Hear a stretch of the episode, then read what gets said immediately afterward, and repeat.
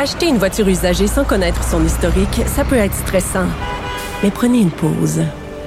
Et procurez-vous un rapport d'historique de véhicule Carfax Canada pour vous éviter du stress inutile. Carfax Canada. Achetez l'esprit tranquille. La Banque Q est reconnue pour faire valoir vos avoirs sans vous les prendre.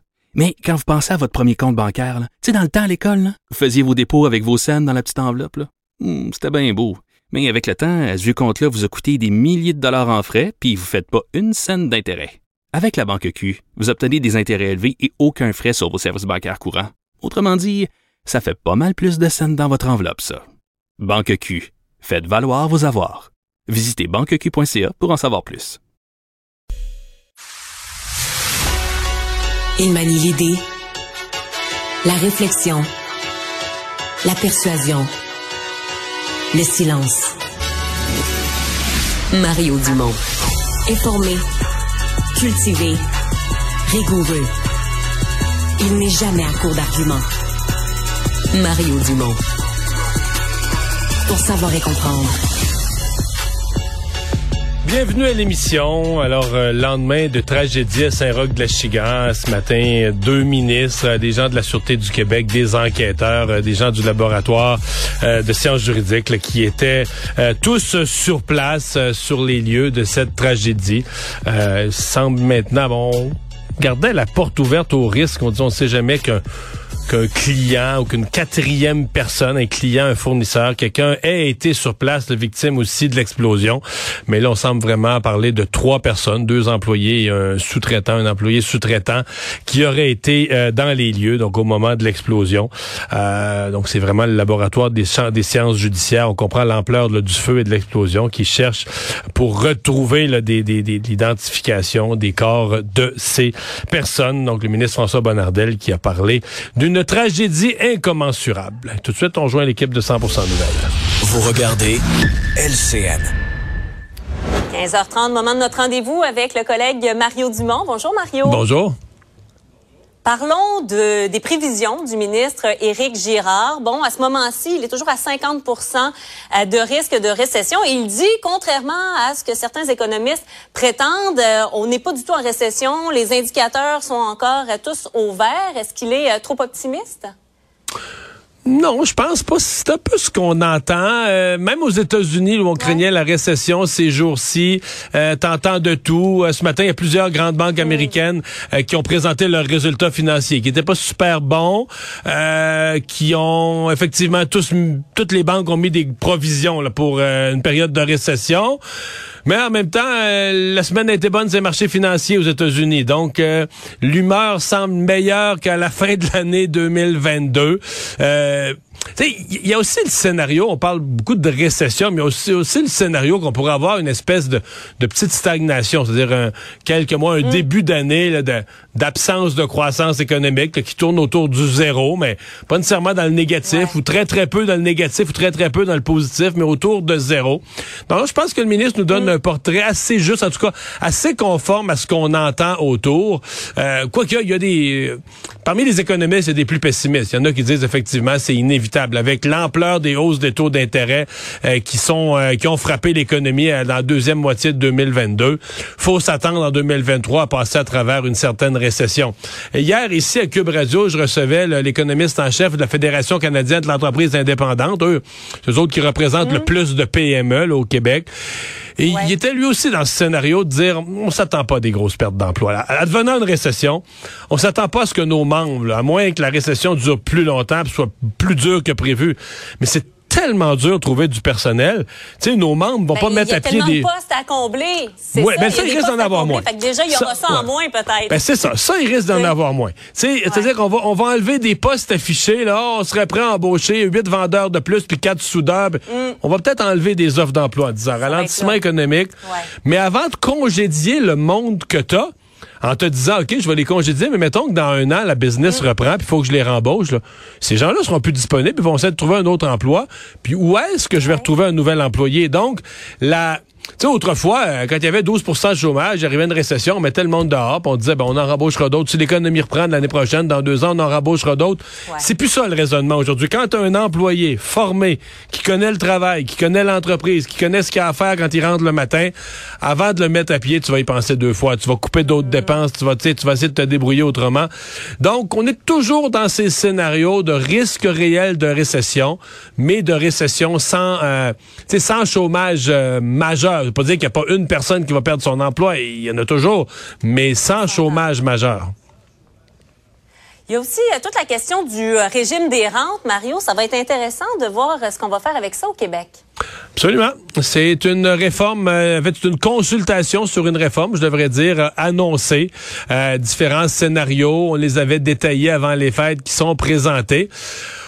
On est dans on est dans une coupe d'objectifs différents, mais je dirais les deux clés. Si on pense réforme de la régie des rentes, puis on se met, on s'assoit dans la chaise du ministre des Finances, puis on dit, puis des gens, des patrons de la régie des rentes, à quoi ils pensent eux? Ils pensent à deux affaires. Un, faut aucun de nos systèmes ne doit désinciter des gens de 66, 67, 68 ans à travailler. On a besoin de main-d'œuvre. Ouais. Donc, faut pas que les gens fassent un calcul puis disent, oh, ben là, si je vais travailler, ça vaut pas la peine, je perds ma régie, tatati, tatata, mm -hmm. il m'en restera pas plus dans mes poches. Il faut que ce soit payant de travailler. Donc, il faut. Alors, ça, c'est un critère qu'on va mettre dans les réformes à venir. Le deuxième critère, Marianne, c'est peut-être celui qu'on oublie parfois, c'est qu'il va falloir de l'argent dans l'avenir pour la retraite. On va peut-être encourager des gens à dire, ben, travailler une coupe d'années de plus, contribuer une coupe d'années de plus à sa régie des rentes, mais dans un but d'avoir de plus grosses rentes, dans un but que plus de gens mm. aient une plus grosse rente. On vit, pis ça c'est le genre de sujet, la FTQ est dans le même genre de questionnement. Euh, beaucoup de gens du milieu financier, on a l'impression que on a l'impression d'abord qu'il y a beaucoup de gens qui n'ont pas économisé assez, qu'on n'a pas ce qu'il faut pour la retraite. Et aussi une impression. puis là, le coût de la vie, on le voit, le coût de la vie augmente, tout coûte cher, le logement, euh, euh, les soins de santé, le gouvernement a de la misère à, à, subvenir à tous les besoins de santé. On peut penser que de l'hébergement, puis des petits soins, puis des petits soins infirmiers un peu privés, on est appelé à s'en payer de plus en plus. Là. Si on veut, si on veut qu'on prenne bien soin de nous, ça risque de coûter quelque chose dans les années à venir. En parallèle, moi j'écoute parler les gens des fois, puis tout ça, puis les gens de mon âge, tu dis, écoute, euh, tu sais, tout le monde veut prendre sa retraite à un certain âge. on, va, on va avoir du bon temps. Mais comment les gens imaginent leur retraite? On va voyager, on va faire des loisirs, on va jouer au golf. Mais tu sais, tout ça, là, voyager, jouer au golf, schling, schling, schling, tu comprends? C'est des factures. ça coûte quelque chose à ben chaque fois.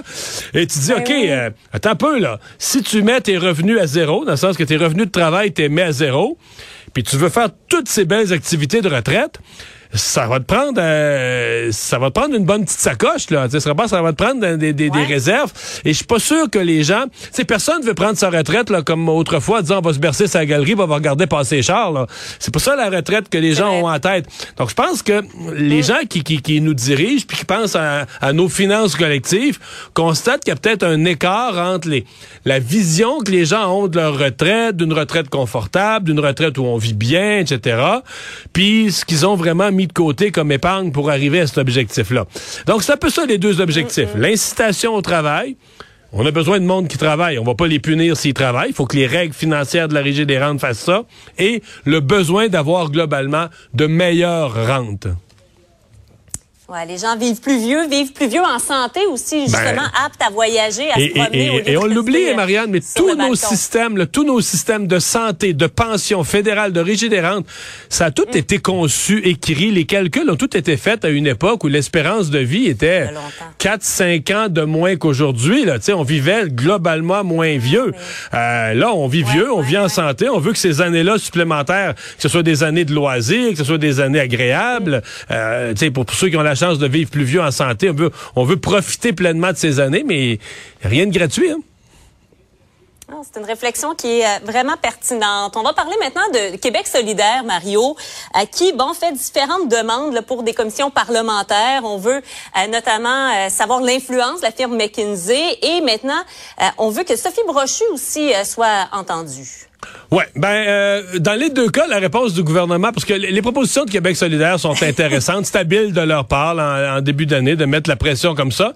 Les réponses du gouvernement sont un peu amusantes, puis le gouvernement n'a pas complètement tort parce que le gouvernement a dit, mais écoutez, là, les commissions parlementaires sont autonomes, euh, elles ont leur propre vécu. Donc si la commission parlementaire, exemple, qui est responsable du secteur de l'énergie, veut entendre Hydro-Québec, ben là, euh, c'est à eux de se réunir dans une réunion de travail, puis de décider, de, de, fixer une date, puis de décider, ben on va faire cette convocation Mais euh, donc ça, en théorie, c'est vrai, mais en pratique, Marianne, tu sais comme moi que la CAC étant un gouvernement majoritaire, les députés de la CAC ben sont majoritaires sur toutes les commissions parlementaires, et que s'ils reçoivent un signal du cabinet du premier ministre, on fait pas de commission là-dessus ou pas tout de suite ou plus tard au mois d'avril. Oui, plus tard au mois d'avril, pas avant d'avoir nommé un nouveau président à Hydro-Québec ou peu importe. Ils savent bien que les députés vont respecter ça. Donc il y a la théorie puis la pratique. Donc en théorie, la réponse de la CAQ tient la route. En pratique, Québec solidaire a raison de dire de mettre la pression sur le gouvernement. Bon, les deux demandent maintenant euh, de faire la lumière sur euh, McKinsey euh, oui, euh, je pense que tout le monde veut savoir euh, qu'est-ce que cette firme-là a joué comme rôle, si le gouvernement a rien à cacher. Mm. par contre, le gouvernement a dit, ben là, on va pas faire une commission d'enquête sur une entreprise. C'est-à-dire que lors de l'étude des crédits ou à différents moments, ministère par ministère, lorsqu'il y a eu des contrats donnés à McKinsey, l'opposition posera les questions appropriées sur ces contrats-là. Bon, ça, on verra quelle forme ça peut se faire. Mm. Dans le cas d'Hydro-Québec, je, mettons d'entendre Sophie Brochu aujourd'hui sur son plan, euh, je sais pas jusqu'à quel point je comprends un peu le piège que veut faire tendre Québec solidaire, mais est-ce que ça donne quelque chose en, termes d'utilité, est-ce que ça donne quelque chose d'entendre une présidente sortante? Ce qu'il faudra peut-être avoir, euh, avec l'arrivée d'une nouvelle direction à Hydro-Québec et tout le questionnement, toute la, toute la semaine, au-delà de l'individu qui va prendre le poste, Marianne, on a mm-hmm. entendu un questionnement sur où s'en va Hydro-Québec, quel est le niveau de développement? Tout le monde semble d'accord que là, il faut électrifier les transports, les transports en commun, il faut électrifier les entreprises polluantes, il faut que certains de leurs processus industriels soient électrifiés aussi. On veut vendre de l'électricité à Boston, à New York. On dit le, le nord-est de l'Amérique du Nord va avoir de l'électricité propre grâce à nous. Mais je veux dire, si on veut faire mm. tout ça en même temps, ça va en prendre de l'électricité, mais quel rôle d'hydro, quel genre de développement? Alors, c'est peut-être là-dessus qu'il devrait y avoir une commission parlementaire sur la, la, la, les nouvelles orientations, la vision que les différents partis ont de l'avenir d'Hydro-Québec. Parce que là-dessus, le gouvernement n'a pas été très précis. En campagne électorale, M. Legault s'est mis à parler de nouveaux barrages. Moi, a priori, je ne suis, pas fermé à ah ça du tout. Mais moi, je vais vouloir voir des chiffres. Je vais vouloir, voir des... OK, euh, pour les différents besoins, le transport, transport en commun, électrification, tout ça. On comprend que c'est pas des chiffres, des, des, des, approximatifs, là, mais combien on estime que ça va en prendre pour mm. chacun des besoins? Et donc, euh, de différentes sources, l'efficacité l'efficacité énergétique, est-ce que ça pourrait en amener un quart, un tiers, la moitié de nos besoins, un nouveau barrage, l'éolien, etc. on va devoir avoir un, plan un peu plus précis là-dessus parce que pour l'instant, c'est intéressant comme réflexion, mais ça flotte dans les airs un petit peu. C'est pas très chiffré. Hmm. Merci beaucoup, Mario. Je te souhaite une belle fin de semaine. À toi aussi. Bye bye. Au revoir.